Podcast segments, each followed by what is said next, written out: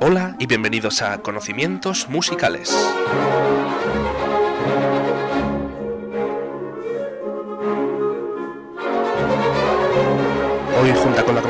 Hernández Santa María, hablaremos de El Grupo de los Cinco, no el Club de los Cinco, a los que llamaban el Gran Puñado, estos compositores nacionalistas rusos que tanto aportaron a la música de su país y a la del mundo entero. Esto es Conocimientos Musicales. ¡Vamos allá!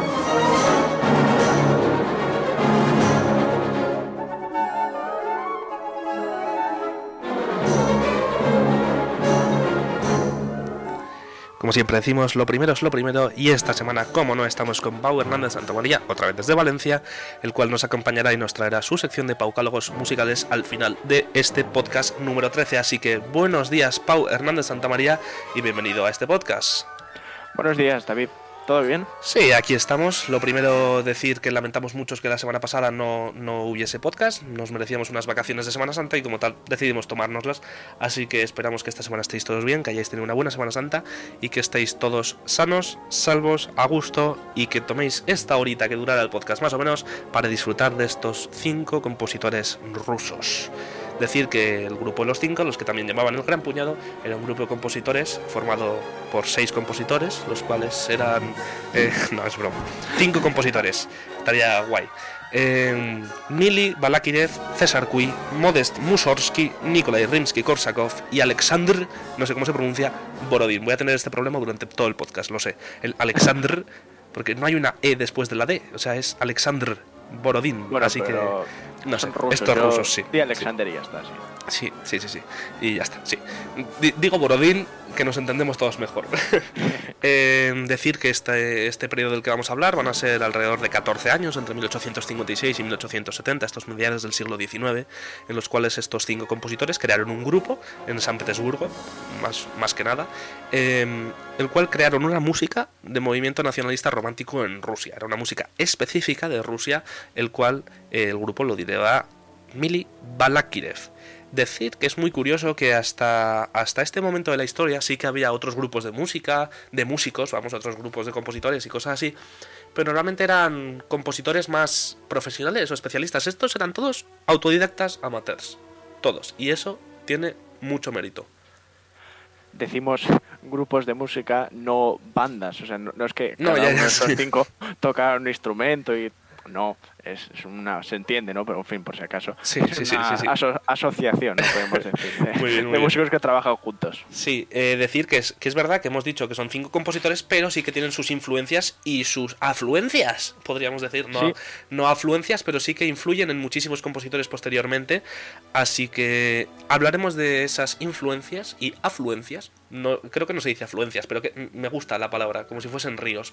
Así que, así que hablaremos de ellos un poquito más adelante.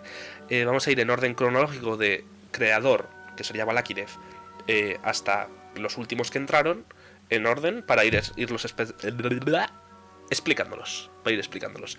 Eh, lo que hemos dicho, el grupo Los Cinco se formó en 1856 y se disolvió en 1870 cuando Balakirev dejó el mundo de la música, dejó la composición como tal y pues básicamente se fueron disolviendo.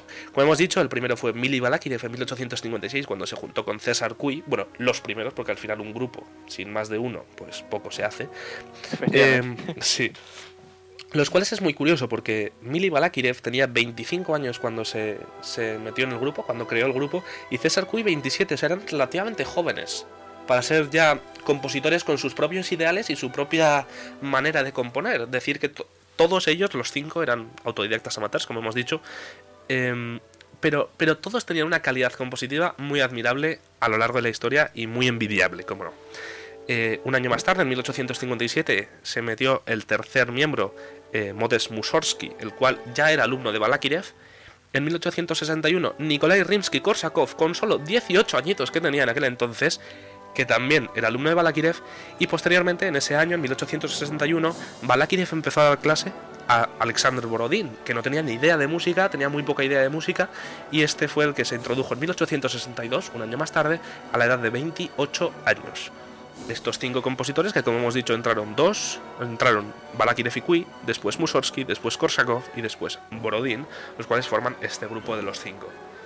Hay una parte de, todo esto que, me interesa mucho y es como, como efectivamente eh, ninguno, bueno, ninguno, seguramente va, a querer un poco más, pero los otros cuatro no, no era precisamente la carrera que habían escogido al principio, la de la, de la música. O sea, si no me equivoco, eh, Borodin o Borodino, como se diga, eh, estaba estudiando una carrera de ciencias tipo química o física, una cosa de estas.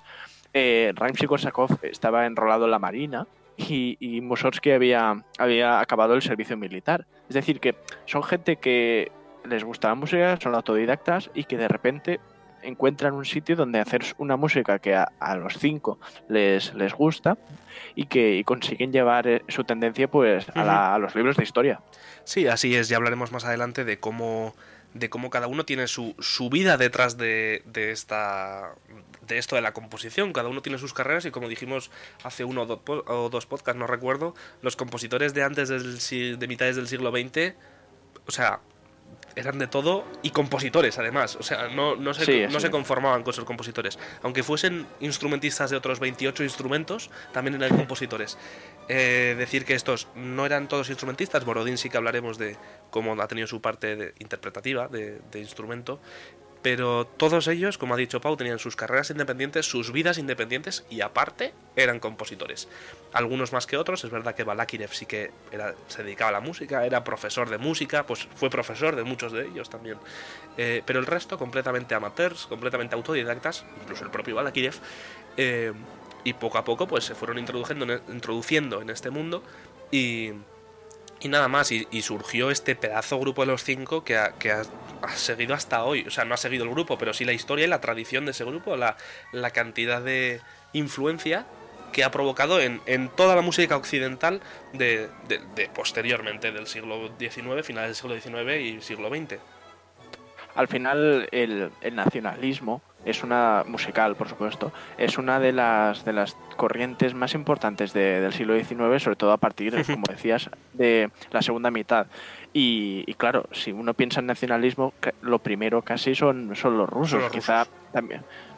Después se puede estar Borsak, ¿no? Y, y Smetana con el... ¿Smetana? Es checo, ¿no? Sí. Sí, con el, con el nacionalismo checo, pero en general el nacionalismo ruso en música es súper poderoso. Efectivamente. Eh, igual que, por ejemplo, en España también tenemos nacionalismo como tal, pero bueno, no es del mismo calibre. No, o sea, no es que no sea del mismo calibre, sino que no ha trascendido tanto. claro, a nivel internacional. Eso es, eso es. Por supuesto que este grupo de los cinco pues era importante en aquella época, pero no tanto como lo ha sido posteriormente, de manera póstuma. O sea, ha sido un grupo en el cual en aquel entonces ya era muy famoso, eran compositores muy famosos y eran muy respetados y odiados por muchos rusos también. Eh, bueno, y, de fuera de Rusia, pero sobre todo lo influyente es cómo han, cómo han pasado a la historia. Eh, decir que estos compositores lo que buscaban era hacer su propia manera de composición rusa, música específica de Rusia. Y no es que odiasen, algunos sí, hablaremos de Cui, cómo, odia esa música occidental, esa música europea, la detesta, de hecho se hace crítico musical y lo único que hace es criticar la música occidental. Pero, pero básicamente lo que buscaban era esto, hacer una música completamente diferente a la música occidental y que aún así tuviese estas características rusas pero con pequeñas diferencias que ponían ellos. Hay dos elementos característicos que los diferencian de, la música rusa como tal y de la música occidental, es que uno, incorporan canciones y sonidos típicos rusos, incorporan sonidos imitativos de la vida rusa, melismáticas campesinas, como hablamos de la, de la Sinfonía de Beethoven, la número 6, eh, que, tiene pequeños detalles que dices, ah, esto no puede sonar a, rústico, a campesino. Eh, ahí está. Pues, pues ahí está, sí, suena. Son chorradas y motivos melódicos y cosas que que no sabes por qué, pero suenan a ese rústico. Eh, dentro de lo que cabe, introdujeron estas nuevas tendencias de canciones y sonidos rusos, eh, eh, imitativos de la vida rusa y cosas así, pero aún así preservaron los aspectos distintivos de la música rusa, porque al final no dejaban de ser rusos y tenían su tradición musical. Como si dices que en España, pues Albeniz escribía con, con estilo de música española, pues es que no se lo puedes quitar, porque es así. Cada uno tiene su estilo dentro de que están dentro de un estilo más generalizado que sería ese nacionalismo o romántico o romanticismo ruso, podríamos decir. Eh, tenían una mutabilidad tonal, estas melodías que siempre parecía que empezaban en un tono y acaban en otro, eh, heterofonías, melodías combinadas, melodías tocadas a la vez por dos instrumentos, y una cosa que cayó muy muy mal a los europeos, que eran las quintas, cuartas y terceras paralelas, lo que se viene evitando desde que se conoce la teoría musical, que es las quintas, las cuartas y las terceras, que siempre se evita, se dice eso está mal, pues estos rusos Sí, sí, eso es- ahí van, todos a por quintas, cuartas y terceras. Sí. So- sobre lo que decías antes de, de que no agradaban a todos, o sea, no hay que olvidar que en la misma época vive un tal Piotr Tchaikovsky, No se sabe que quién es igual ese, a no- alguno le suena. Igual la parte de claro- Piotr, no, pero Peter, Peter Tchaikovsky. Bueno, yo lo digo en ruso porque, porque puedo.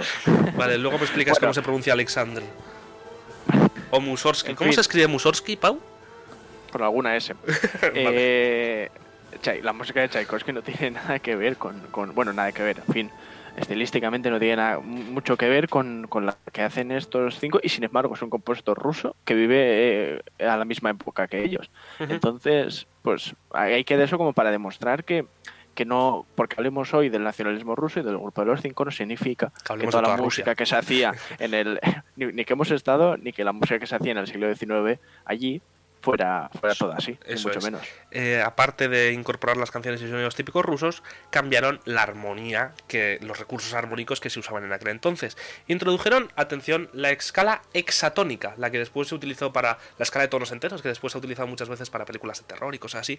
La submediante rusa, que no sé si sabes lo que es, Pau. La submediante rusa es una alteración cromática ascendente de la dominante hacia la submediante. O sea, sol, sol sostenido la. Efectivamente, efectivamente, esa es la Ah. submediante rusa. Es un recurso.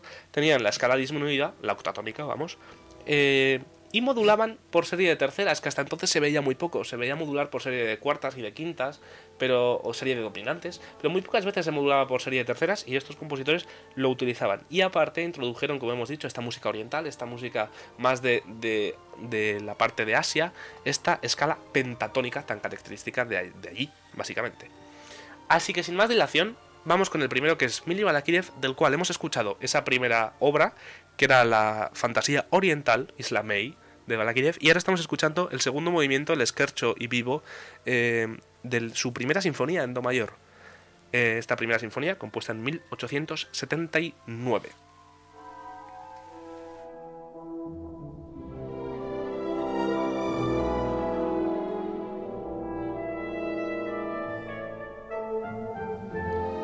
Mili nacido el 21 de diciembre de 1836 y muerto el 29 de mayo de 1910. Por retomar lo, que hablábamos antes de, del interés de, este de este grupo por la, por la música oriental, hay que. Igual esto sorprende a, a más de uno, pero no, no hemos de olvidar que al final, en, en los años 60 del siglo pasado, también hay un interés por parte de muchos grupos de, de rock mismo, de, de todas, toda esta música india o música un poco oriental relacionada con el budismo. No digo que tenga nada que ver, pero para, para ver que esto de mirar a- al oriente no es algo solo de la música rock. Muy bien dicho. Este Balakirev, que como bien ha dicho Pau, no solo era pianista y compositor, sino que también era ingeniero, procedente ¿Eso de una... ¿Eh? Has dicho ¿Eso que no tenía profesión Ah, vale, de vale. músico. Eh, estudió matemáticas en, en- en San Petersburgo y venía, provenía de una familia aristócrata que de lo malo malo pues tuvo una buena educación. O sea, por lo menos tenía pasta para, para pagarse los estudios. A los 18 años conoce a Glinka en San Petersburgo y en 1857 con Cui creó el nuevo estilo compositivo de este grupo, los cinco. Eh, es de los pocos, Balakirev, del cual influye tanto en la música de su propio país, como fue que en 1863 le convirtieron en director de la Escuela Libre de Música. No la escuela que estuviese libre de música, sino la Escuela Libre de Música, ¿vale? Por si acaso. Muy sutil la diferencia, ¿eh? Sí, Pero- muy sutil. En 1861 fue profesor de Korsakov y Mussorgsky, que ya pertenecían al grupo, y posteriormente ese mismo año empezó a dar clases a Borodin, el cual entró un año más tarde. Y atención, porque esto es importante. En 1867 le nombraron director de la Sociedad Musical Rusa. Aquí digo la importancia que tenía Balakirev. O sea, el resto no tenían estos tipos de cargos musicales tan tan importantes. Aquí se demuestra quién era el importante de este grupo y por eso era el líder, Mili Balakirev. Y en 1883, tras llevar ya casi una década de inactividad musical, fue director, le nombraron director de la Capilla Imperial del Zar. Poca broma, ¿eh? poco honor mayor se podía conseguir en aquella época, yo Mm, creo. nada, o en sea, la Rusia sí, de, sí, de sí. los zares. No, no, o sea, esto era importante. Bueno, va a haber uno por ahí, un, un- el siguiente, de hecho, uno de los compositores que va a tener casi más importancia que Balakirev en cuanto a los zares se habla. Así que sin más dilación, yo creo que podemos pasar a César Cui, que es de los menos famosos de los cinco, de hecho yo diría que el menos famoso de los cinco, pero que tiene algo que aportarnos, seguro si no no estaría en este grupo ni en este, ni en este podcast. Aunque ya hemos hablado de reggaetón, solemos traer cosas importantes normalmente. Así que pasamos a César Cui con este oriental para violín y piano, versionado en esta vez por una guitarra y un violonchelo, opus 50, número 9.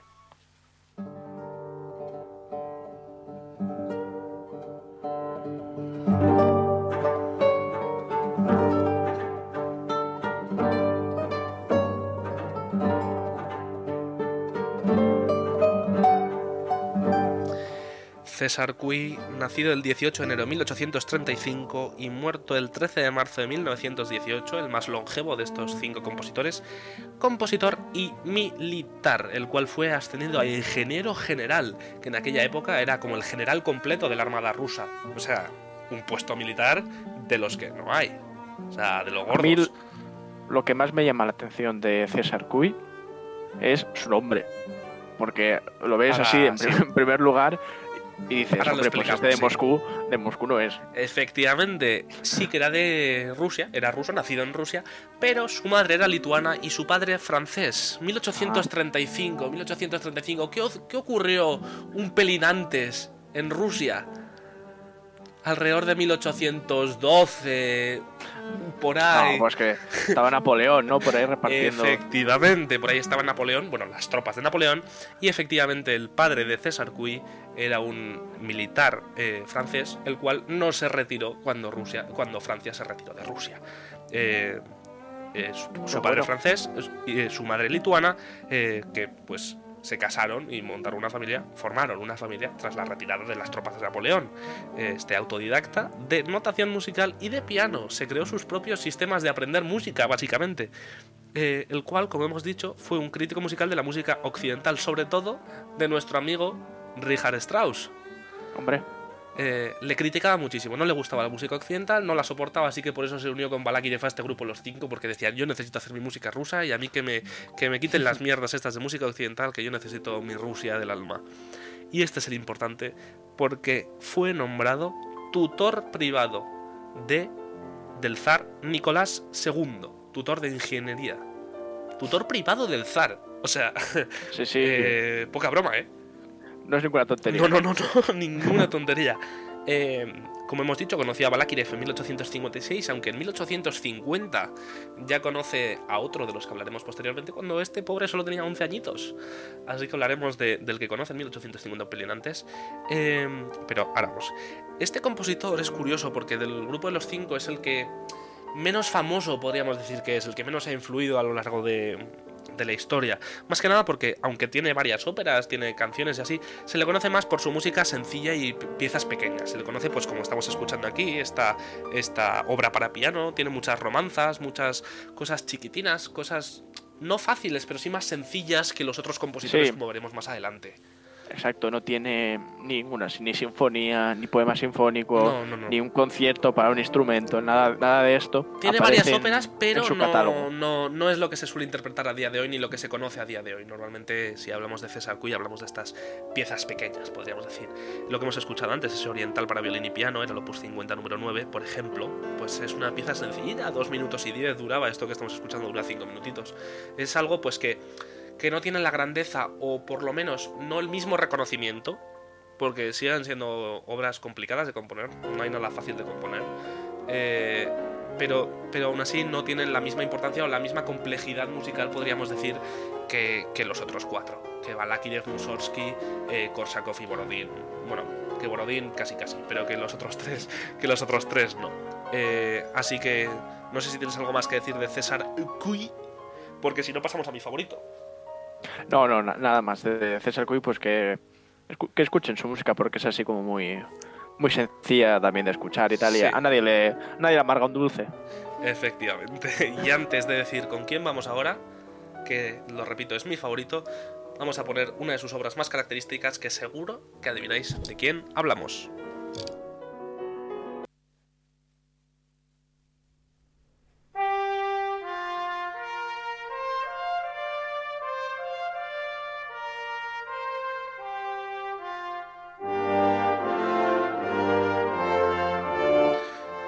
Modesto, el Modest Mussorgsky, que como muy bien, muy muy bien ha dicho Pau, se escribe con varias S, concretamente tres, M-U-S-S-O-R-G-S-K-Y.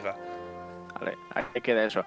Los, los grandísimos Luthier tienen... Recuerdo, hay una entrevista muy buena que tienen ellos con, con Andreu, con Andreu Buenafuente, en, en su programa que, que no sé cómo acaban hablando de, de esto, de música clásica y tal, y siempre dicen que pues eso, que Mussorgsky era el más modesto de los compositores. Sí, sí, siempre eh, clásicos. siempre se ha dicho, sí, sí, sí. Eh, nacido el 21 de marzo de 1939 y muerto el 28 de marzo de 1881. Mm, jovencico, 42 años. Sí, O sea, también hay que verle las pintas. Tenía más pintas de drogata que de otra cosa. No sé si lo era, la verdad, pero si le ves las pintas que llevaba también. O sea, quiero decir, no te sorprendería verlo por la calle pidiendo.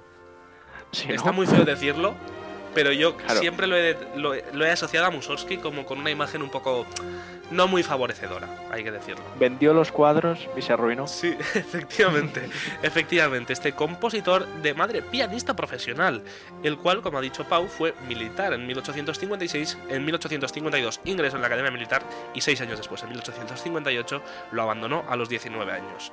En 1850, como hemos dicho, con 11 añitos, conoció a César Cui, el cual este compositor supo reconocer el talento musical que tenía ya Mussorgsky como pianista. Em, estamos escuchando otra de los cuadros de la exposición de Mussorgsky, de lo que ha mencionado por encima. Eh, pero el lo curioso de este señor es que no dedicó su vida a la música, componía, pero era, era funcionario. Era un funcionario del, gobierno ruso como tal. Fue funcionario ruso para sobrevivir, pero perdió el trabajo en 1867. Así que se fue con su buen amigo Nikolai Rimsky-Korsakov a vivir piso hasta que este se echó chavala, se casó en 1700 1872 y le echó de casa, básicamente. Así que el tío tuvo que volver a ser funcionario, pero en 1880 le volvieron a echar. Poco después le ingresaron en un hospital por unos pocos ataques epilépticos y ya pues, murió en 1881 el pobre Nuevo personaje. ¿eh? desahuciado, sin trabajo, pero habiendo compuesto cosas muy, muy grandes como es este cuadro de una exposición. Decir que este cuadro es una exposición fue compuesto originalmente en 1874 para piano y lo que escuchamos es una, una orquestación de Ravel de 1922. La que más se toca, es Sí, decir, hay, sí, hay por más orquestaciones de, de esta pieza, no solo existe la de Ravel, pero, pero efectivamente es la de la del francés la que más, más se Maurice. interpreta. Mauricio. Mauricio, Mauricio Ravel. Eh, decir que está lo que ha dicho Paul. La verdad es que los cuadros de una exposición, pues los pianistas sí que lo conocen para piano, pero el resto del mundo lo conoce para orquesta. O sea, la versión famosa de cuadros de una exposición, cuando lo piensas, es para orquesta. Estos, esta, esta obra fue compuesta basándose en 10 cuadros de un amigo suyo, muerto cuando la compuso, eh, Víctor Hartmann, una exposición que hizo antes de morir, el cual, o sea, una exposición que se hizo tras morir, el cual, pues, como homenaje, Mussorgsky lo que hizo fue ver la exposición, coger 10 de los cuadros y escribir, pues, esta obra, el cual, pues, relataba un poco lo que vio en los cuadros. Tiene un promenade que se llama, que es como una, una figura recurrente, y aparte eh, de cada cuadro tiene un, un movimiento.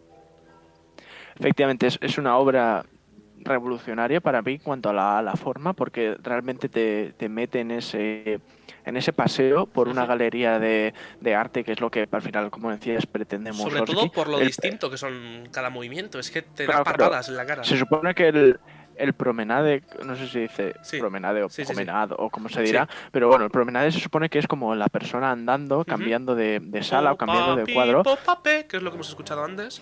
Es el promenade. Es el motivo ese como de, de caminar y efectivamente cada, cada movimiento es, está en honor a, a uno de los cuadros y es eso que eso, cada uno es súper diferente y, y tiene un valor realmente muy, muy interesante como, como novedad en, en cuanto a la manera de escribir una pieza. Decir que por dificultades técnicas y que esto es un podcast no os podemos enseñar los cuadros, pero los tenéis en internet. Si buscáis 10 cuadros de la exposición de Mussorgsky tenéis cada uno de los cuadros. Y yo recomiendo mucho escuchar cada movimiento con el- la figura del cuadro. Es curioso ver cómo Mussorgsky interpretó esto.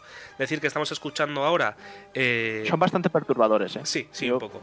Estamos escuchando el cuadro, estamos escuchando el cuadro, es un poco contradictorio, pero sí, el cuadro de La cabaña sobre patas de gallina, que solo con lo que, como se titula, pues ya mm, nos puede dar que pensar. Y ahora pasamos al gran movimiento, que este sí que lo quiero dejar un poco, que sería el último cuadro, el décimo cuadro, que es La gran puerta de Kiev, que es lo que escuchamos ahora.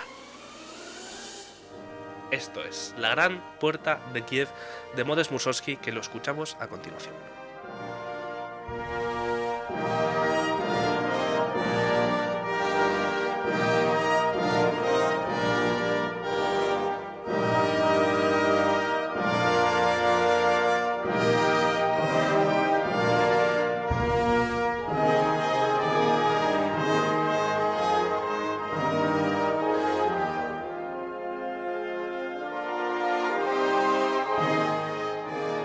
Una de las grandes eh, uno de los grandes momentos orquestales pues este gran puerta de Kiev que es impresionante aquí se refleja esta esta grandiosa Rusia de la época esta o sea es que con esto solo puedes imaginarte un- una puerta con, con 10.000 militares detrás, todos desfilando. O sea, es impresionante esta, esta capacidad de transmitirte tanto en tan poco.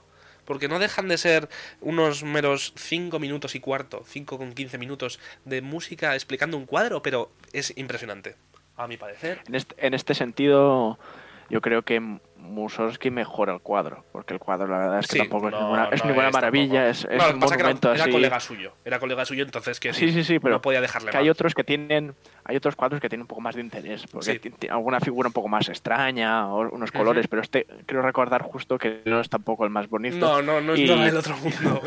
Efectivamente. y lo mejora lo mejora mucho el, el compositor con esta super música super emotiva Ahora yo el podcast lo había preparado para ir de manera cronológica, pero Pau y yo coincidimos en que no es muy bueno acabar con Borodín debido a que tampoco, pues sí, es un buen compositor, pero tampoco nos aporta tanto. Así que vamos a cambiar el orden. Ahora pasamos a Borodín y luego explicaremos Korsakov, si os parece bien. Así que escuchamos mientras, mientras nos ponemos a hablar de Borodín, escuchamos eh, la obertura del príncipe Igor o Igor. Yo es que en euskera se dice Igor, entonces no sé, Igor me imagino que será eh, como el de Frankenstein. Eh, y y lo, lo escuchamos mientras hablamos de Alexandr Borodín.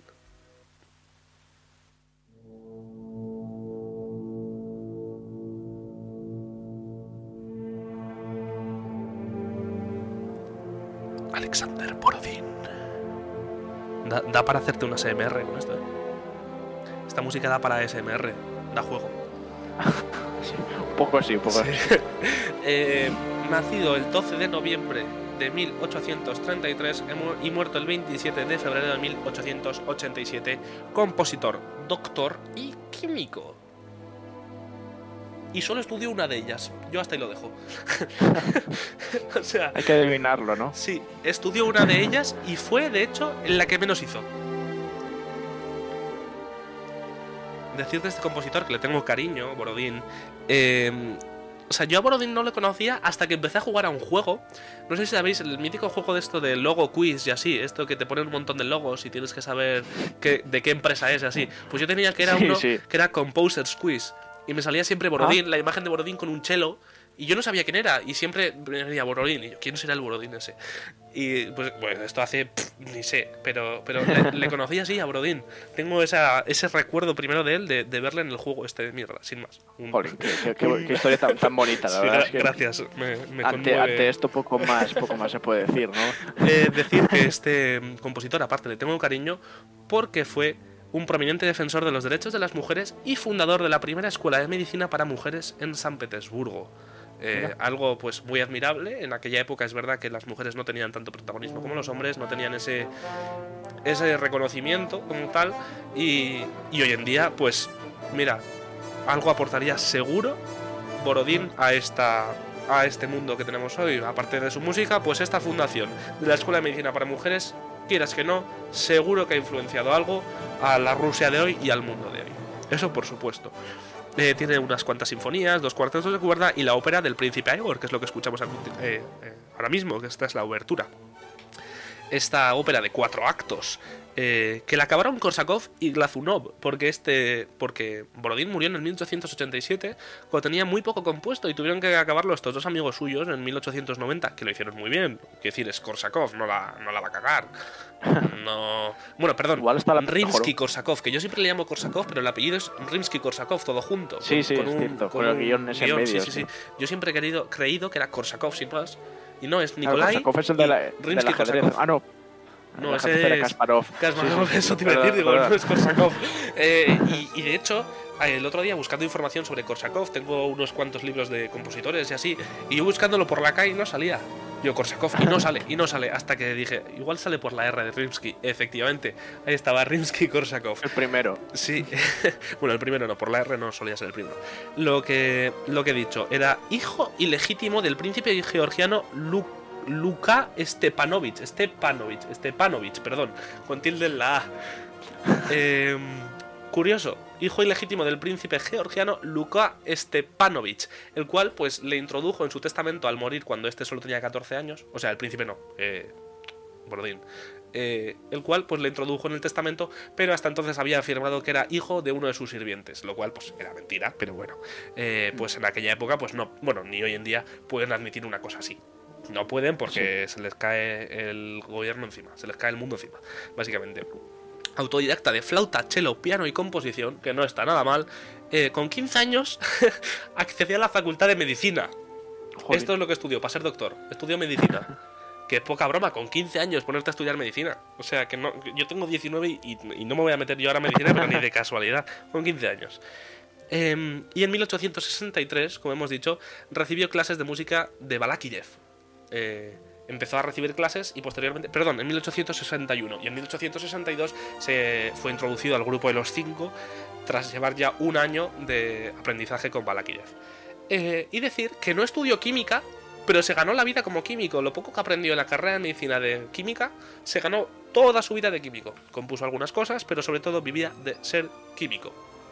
Estamos, estaba pensando antes que estamos hablando de, de países que no son Rusia, como hemos hablado antes de la, de la puerta de Kiev, o esto de que.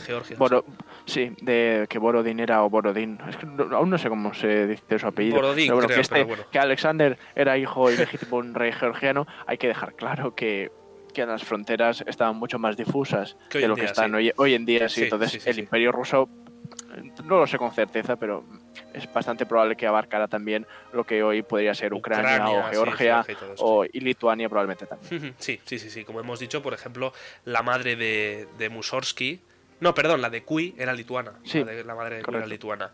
Por eso, lo que dices tú, que antes pues las fronteras pues estaban, pues estaban, estaban diferentes, diferentes a las de hoy. Sí, no es como hoy que pisas en un lado de un cartel o en otro y estás en un país o en otro, básicamente. y, y se ve. Bueno, no hay una línea como tal, pero bueno. Eh, eh, nada más decir que esta ópera del príncipe Igor fue estrenada en 1890 tras ser eh, finalizada por Korsakov y Glazunov, o Glazunov, no sé cómo se dice, pero bueno, G-L-A-Z-U-N-O-V, lo pronunciáis como os dé la gana. es que no, no me voy a molestar porque no lo voy a decir bien, aunque me, aunque me esfuerce, así que Mira, cuando hablemos de alemán tenemos a Pau, cuando hablemos de ruso me tenéis a mí y no tengo ni idea, así que lo siento muchísimo. Eh, decir de este Borodín, pues eso, esa importancia que tiene, más casi a nivel feminista que a nivel musical, porque a nivel musical tampoco ha dado un gran juego, sí que es verdad, pues que esta ópera del príncipe Igor es impresionante. Eh, y antes de pasar a, a Korsakov, vamos a escuchar el último movimiento del acto 3 de este príncipe Igor, que es la marcha Polopstian, que creo, que es polaca, pero no estoy seguro. Polopstian March. Creo que será la marcha polaca. Pero no como he dicho muchas veces, ya este programa se caracteriza por una exactitud, ¿verdad? por supuesto, por, supuestísimo. o sea, sin parangón en el mundo. A ver, es lo que tiene buscar versiones originales. O sea, no iba a buscar eh, Príncipe Igor o Igor. He buscado Prince, Prince Igor. perdón, Knyaz Igor. Jazz, que me imagino que será príncipe, a Igor. Entonces, a mí los títulos me salen en ruso y no tengo ni idea. Entonces, Polovsian March, yo quiero interpretar que es marcha polaca, pero bueno, que lo que he dicho ahora mismo, que cada uno piense lo que sea. Lo importante es cómo suena y os lo voy a poner ahora y pasamos a Korsakov, que este sí que merece la pena.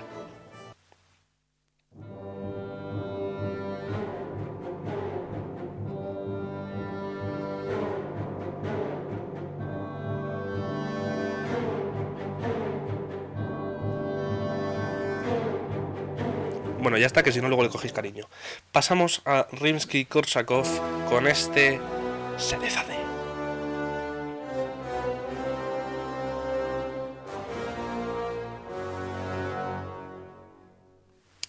Decir que, mm, que esta versión que he cogido no me acaba de convencer, me gustaba más una que venía de la Filarmónica de Serbia o algo así. Que, pero Ah. no sonaba tan bien, pero me gustaba más la interpretación. Esta es de la Filarmónica de Nueva York, que suena muy bien. Pero es verdad que este inicio tan rápido yo no lo había escuchado. Ta, ta, ta, ta, ta, ta. Joder, no sé, lo noto más. Yo lo siento, las veces que lo he tocado y las veces que lo he escuchado, lo, siento más. Pom, pom, pom. Como más. Más toso, podríamos Sí. decir, más grande, más. Puede ser, sí. noble. Más grandilocuente, quizá también, sí. Este Serezade que estamos escuchando, muy característico por este solo de violín. Pero bueno, primero vamos a hablar de Korsakov.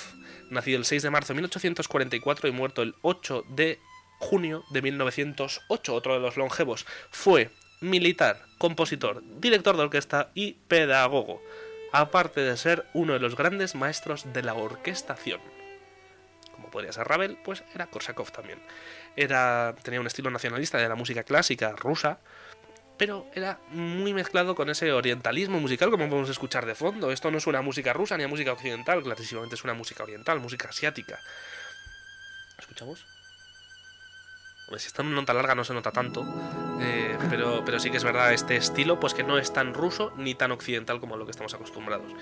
Eh, fue profesor de composición, armonía e instrumentación en el Conservatorio de San Petersburgo, también uno de los... Este era el siguiente también más importante en el aspecto de la música, pero aún así seguía siendo militar. Eh, se basó mucho en Glinka, Balakirev, Berlioz y Liszt, y le denominan los entendidos como el arquitecto de la música clásica rusa. Por esa por esa maestría en la orquestación Eh, de los cinco muchas veces se dice que, que de los otros cuatro que formaban su grupo eh, se sospecha que hiciese alguna de las orquestaciones que tienen estos. Y a mí me sorprende que no hiciese una orquestación de los cuadros de una exposición teniéndolo ojo eh o sea Sí. quiero decir Es era una pieza muy para orquestar y no se conoce que tenga la- una versión No lo, no lo había pensado, pero para ser unos grandes orquestadores sí Encima si eran amiguetes, él y Joder, Mussorgsky, sí, sí, sí, vivi- vivieron juntos. Ah, no, eso fue con. No, sí, sí, sí, sí. Sí, sí, sí, sí, fue con Mussorgsky, ahora me he liado. Sí, sí, Mussorgsky fue el que se fue a vivir con él hasta que se casó en 1872 y le dijo, bueno, Claro. que está muy bien, ¿eh? La convivencia y tal, me llevo muy bien contigo, no es por ti, es por mí, lo mítico y tal. Y vamos, que le echó. Que se fue a la calle. Eh, decimos, decimos de Korsakov que tiene muchas cosas compuestas, como por ejemplo un concierto para trombón, que es. A mí me gusta mucho. Y cuando lo Sí. toqué me, me gustó muchísimo. Pero bueno, se le conoce más que por el concierto para trombón, se le conoce más bien por el Serezade, por ejemplo. eh, que es lo que escuchamos ahora, esta suite sinf- sinfónica compuesta en 1888, basada en la historia de las mil y una noches. Eh, Pau, si nos quieres explicar las mil y una noches, el cuento, o cómo, de qué se trata este Serezade. Bueno, sí, es, es, una, es una historia que creo que... No, no sé exactamente en qué libro de estos se recoge, pero... En las mil y una No sé noches, si... creo. en las mil y una noches, ¿verdad? Pero es que la- las mil y una... Ah, no, claro, vale, ya, ya Las lo- ya me noches son- acuerdo. sí. Sí. Las mil y una noches son la, la historia, seguro que la conoce mucha gente, de cómo esta princesa de algún mundo oriental, me diría indio, pero tampoco estoy muy seguro. No, no es mucha exactitud la que tengo en este mito, No, pero en fin, Yo juraría que- que era persa, pero no estoy tampoco o, seguro. o persas, sí, son de esta, esta cultura. Que bueno, que hay como un, un sultán o un emperador o un rey, o un, un mandamás, una autoridad que tiene la costumbre ¿no? de Todas cada noche acostarse con una, con una mujer, con una mujer una joven, mujer virgen. virgen, efectivamente, y matarla la mañana siguiente. Pero no Entonces- matarla así con un venenico ni nada, era decapitarla. No, sí, Básicamente. tiene- eh, siempre son para hacerlo más dramático, ¿no? Son Sí. muertes como muy espectaculares. Entonces mito, pasa que, que llega esta, esta chica, Serezade. una Serezade, eh, una, una chica cualquiera de, de un barrio cualquiera de la ciudad cualquiera donde se desarrolla esta historia y, y se le ocurre que para evitar eh, que, que este hombre se la, la mate, le cuenta después de- del acto sexual, le cuenta una, una historieta para entretenerlo y que se, que se duerma. La cual Y nunca esto- acaba. Y por eso no le quiere matar. Porque nunca acaba y el, el zar, el sultán siempre espera. Dice, a ver, ¿qué pasa? Y se espera la noche siguiente. Claro. Es, es la inteligencia Claro. de que recoge. Bueno, El truco, el truco está en que cuando Sí. va a terminar la historia aparece como un personaje nuevo que es el protagonista de la siguiente. Entonces, eh, así las historias van pasando y las noches van pasando sin que ella resulte muerta. y de ahí lo de las Eh, mil y una noches. Sí, de, ahí- de ahí viene, de ahí viene el, el título. Y bueno, y esto eh, lo que hace aquí Rinse Korsakov es un poco recoger ese. No es una adaptación de no, la- no, no, del si mito tendría que ni de la novela. ni- mil y un movimientos y tampoco es plan. Claro. Pero es una interpretación, ¿no? Podemos decir, se- de, de este mito que, pues eso es lo que demuestra ese interés en lo oriental y en lo exótico. Este movimiento que estamos escuchando es el largo y maestoso, eh, Allegro non troppo, el mar y el barco de Sinbad. Sinbad, la Sí. leyenda de Sinbad el marino. Sinbad el, ¿Cómo se llama? Sinbad. Sí, Sinbad el marino, sí. Sinbad el marino. eh, el cual, pues, una de las partes de la historia, como podría ser. En este, momen- en este caso es el primer movimiento de esta suite que tiene Korshakov. Y ahora vamos a escuchar el cuarto movimiento y último movimiento. Eh, tiene cuatro, por cierto, el cuarto por eso es el último. El cual es una clara mezcla de música rusa más música occidental. Lo vamos a escuchar ahora mismo con este festival en Bagdad. Por cierto, Pau, Bagdad, capital de. Pues. Le he preguntado. Irán, Irán. Irán. No, yo no- yo- Irán es Teherán. Yo no, ya lo no tengo, es capital de nada. yo no tengo ni idea, pero Bagdad, deciros que Pau es un friki de estas Pakistán. cosas. Pau es un friki de estas cosas y seguro que Ahora- ahora lo va a buscar. Porque, porque le conozco y está tecleando. Pau, deciros, eh, como Es detalle. Irak, sí, efectivamente. Irak. Había dicho Irán, pero no, no, siempre me lío con Irak. esos dos. Es Irak, es Irak. eh, decir que Pau eh, es eh, fanático o mm, le gustan las capitales del mundo y las banderas. O sea, le he visto ir paseando por Londres, ver una embajada de Dios sabe qué país y decir, anda, la embajada del... Ni idea. De países que te juro, hay, hay, hay embajada... ¿Alguna vez, una vez me dijiste una embajada? Te lo juro que yo no había escuchado ese país en mi vida. Hombre, la embajada de no sé dónde y yo, vamos. me alegro, oye. La verdad es que... eh, Bueno, vicios que tiene uno. Sí, sin más. Pues la gente cuando se aburre que no tiene otras cosas que hacer. Yo resuelvo cubos de Rubik, Pau aprende capitales del mundo y banderas. Cada uno con lo suyo. Eh, así que nada más que decir de Korsakov. Os vamos a dejar ahora con este festival en Bagdad. Eh, y pasamos a la sección de paucálogos musicales. Que, que bueno, antes de nada nos va a decir algo Pau, perdón.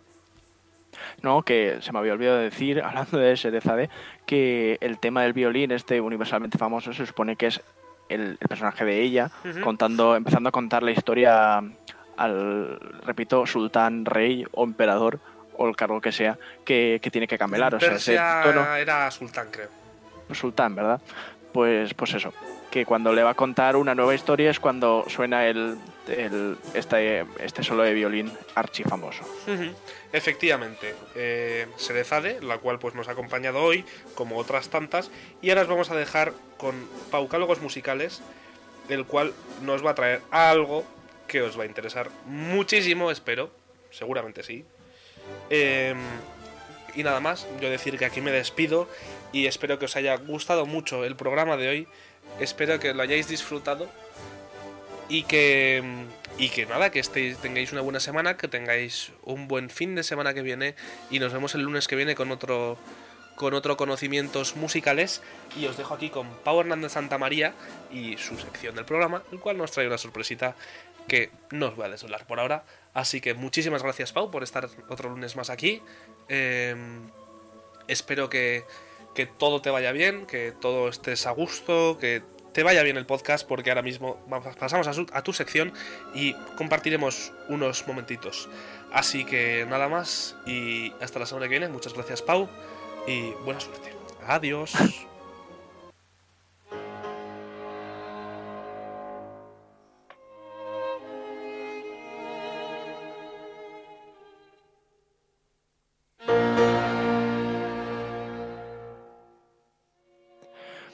Bien, eh, hoy en para los musicales, no vamos, no voy a obviar este, este episodio de especial sobre el nacionalismo ruso que hemos tratado hoy, ya que me imagino que a mucha gente, ¿verdad? Oyendo el podcast y pensando, pero ¿dónde está Glinka, no? ¿Dónde está Mijail Glinka? ¿Dónde está el, padre fundador de esta, de esta escuela? Bueno, eh, aquí lo traemos en, en, la sección de hoy.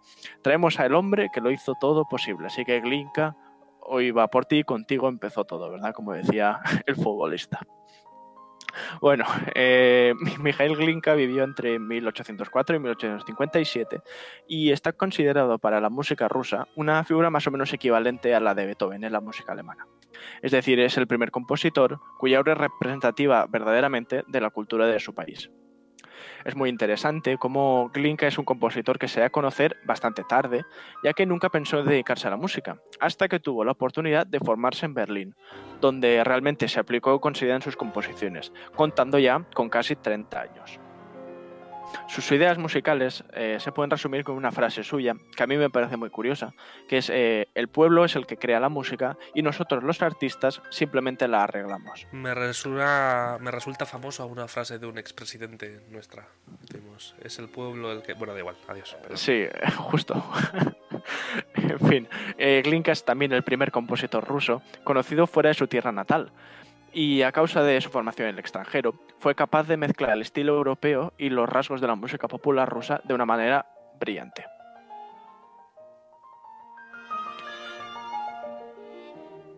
Quiero destacar también el papel que, la música española justamente tuvo en la carrera de este compositor, ya que realizó varios viajes a España que tienen como consecuencia obras como El Capricho Brillante sobre la Jota Aragonesa de 1845 o La Noche de Verano en Madrid de 1851, ambas catalogadas como oberturas españolas.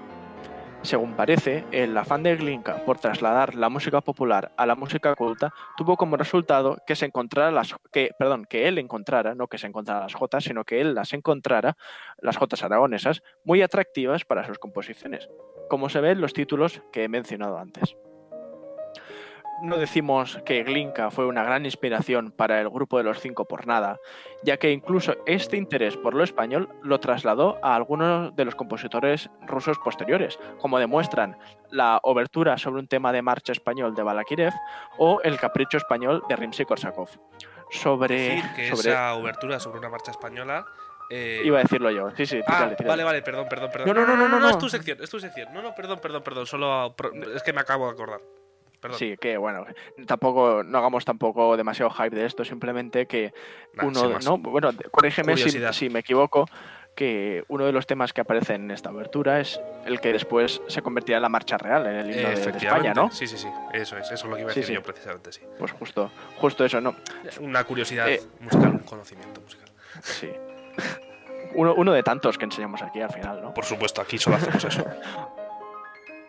La mayor importancia, no obstante, de Glinka reside en la ópera, ya que se considera que es el creador de la ópera rusa tal y como la cultivan los nacionalistas rusos, de los que hemos hablado más adelante. En la época, en la corte de los zares rusos no había ningún interés por la ópera escrita en su idioma, sino que únicamente se ejecutaban óperas italianas, sin ninguna connotación política. Sin embargo, todo cambia con Glinka, como demuestra el éxito de su primera ópera, llamada Una vida por el zar, de 1836. En ella, Glinka plasmó con su música ideas políticas, basándose en un conflicto de actualidad, que era el enfrentamiento que los rusos mantenían contra los polacos, a quien ellos llamaban invasores. La asimilación por parte de la corte de un género tan sentimentalista como la gandopega francesa eh, ayudó a que esta ópera fuera tan exitosa. Ya hemos fichado otro traductor de francés, por cierto. Hombre, es que somos políglotas todos, David. Por, supuesto. Políglotos o políglotas. ¿Cómo se dice? Yo siempre he dicho políglota, pero ya no sé si no sabe. polígloto. Bueno, no sé, da igual, sin más. Glinka. La, siguiente ópera que él escribe, que es Ruslan y Ludmila, de 1842, eh, es la mayor influencia operística sobre el grupo de los cinco y las oberturas de ambas óperas, tanto de estas como de La vida por el zar, son quizás las piezas más conocidas de, este compositor.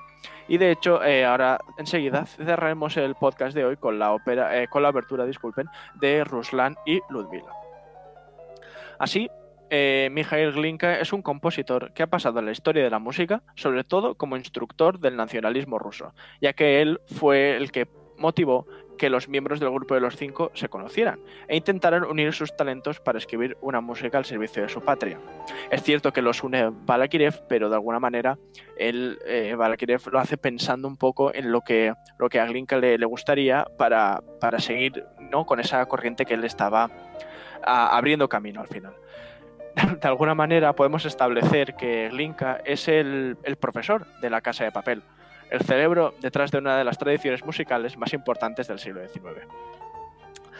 Eh, ahora sí, os dejamos con la, con la obertura, que es cortita, de unos 5 minutos, de la ópera de 1842, Ruslan y Ludmila. Hasta aquí esta breve y um, sección de hoy. Espero que, que, os haya interesado, como siempre, y que hayáis descubierto quién era. que sí. Glinka importante Glinka en lo anterior, en los otros cinco anteriores, así que por eso Pau, como siempre, nos trae algo importante pero diferente. Así que muchísimas gracias Pau por dedicar tu tiempo a este podcast, por dedicar este ratillo de semana que esperamos que todos disfruten, esperamos que tú también lo disfrutes, que tengas una muy buena semana y nada, como siempre, muchísimas gracias por participar, pero en este caso llevándote el premio que es la satisfacción de haberlo hecho. Estamos como muy pomposos, ¿no? En este final. Sí, por, por, supuesto. Siempre, siempre estamos pomposos. O sea, yo la verdad es que pocas veces no me siento pomposo. Así que nada más que decir. Eh, Madre mía. Eso, que seáis modestos, no musorskis. Que disfrutéis de esta semana, que disfrutéis del podcast. Que este de. Hoy nos ha quedado cortito. Hoy nos ha quedado cortito. Unos 55 minutos nos va a quedar. Así que. Eh. Era más concreto de lo normal. Sí, sí, sí, sí. Así que nada, nos vemos la semana que viene con el podcast 14, que este es el 13. Y espero que lo hayáis disfrutado, que lo disfrutéis, que esperéis el próximo, que no sabemos de qué vamos a hablar. Pero bueno, de algo hablaremos seguro. Así que muchas gracias, Pau nada, hasta la semana que viene la obertura de Ruslan y Ludmila. ¿eh? Hasta la semana que viene de Mikhail Glinka.